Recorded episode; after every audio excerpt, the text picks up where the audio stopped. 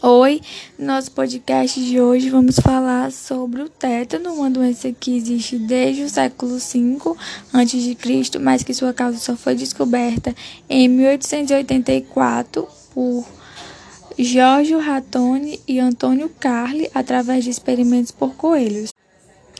Em 1889, é, foi descoberto a toxina tetânica, que foi crucial para o desenvolvimento da vacina e durante a Primeira Guerra Mundial houve a primeira imunização passiva do tétano. Essa doença é causada pela bactéria chamada Clostridium tetani e ela pode ser encontrada no solo, na poeira e nas fezes. É, a sua transmissão ocorre quando os esporos da bactéria transmissora entram em contato no corpo por meio de uma ferida ou ferimento, onde liberam bactérias que se espalham pela corrente sanguínea e produzem um veneno chamado tetonospasmina. Esse veneno ele bloqueia os sinais neurológicos da coluna vertebral para os músculos, causando espasmos musculares intensos, que às vezes são tão fortes que rompem os músculos ou causam fraturas na coluna.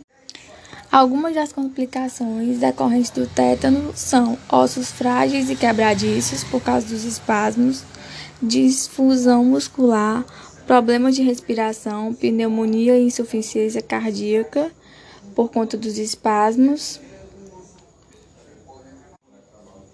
A melhor maneira de evitar, o, de evitar o contágio dessa doença é através da vacinação, que possui duas doses. Uma, que geralmente você toma quando nasce, e a outra você tem que tomar anos depois.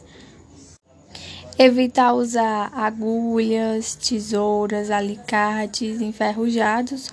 Por exemplo, é bom sempre você, quando for fazer as unhas, ver se o material que você está usando está em bom estado porque geralmente são materiais assim que carregam o risco do tétano.